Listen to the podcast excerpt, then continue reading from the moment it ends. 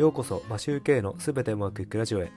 この番組は家事育児を頑張るワーパパのために昨日よりも少し成長して人生がすべてうまくいくというテーマでお送りしています。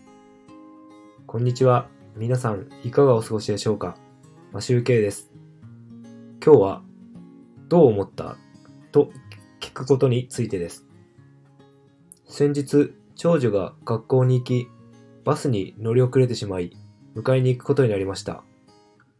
長女は現在小学校2年生で電車とバスの乗り継ぎで山の方の学校に通学しています。なんとか朝起きて学校に向かったのですが電車から降りてバス乗り場に到着したもののすでにバスは出発していて間に合わなかったそうです。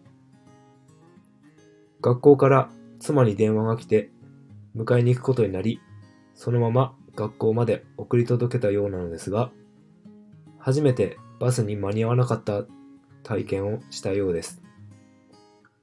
僕は夜にバスに乗り遅れてどう思ったかと尋ねを尋ねました。そうすると長女は悲しかったと言っていました。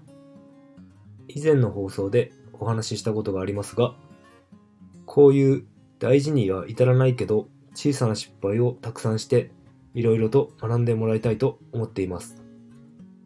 その時どう思ったかと聞いてみることで次はどうするべきなのか当事当事者として考えることができるようになると思うので良い体験をしてもらったかと思うのですが娘は悲しかったと答えた後に明日もバスに乗り遅れて車で送ってもらうと言っていた強者でした。もっと自分にとって楽でいい方法を見つけたみたいです。すごい娘だと思いました。今日も聞いていただきありがとうございました。それでは今日もすべてうまくいく一日を。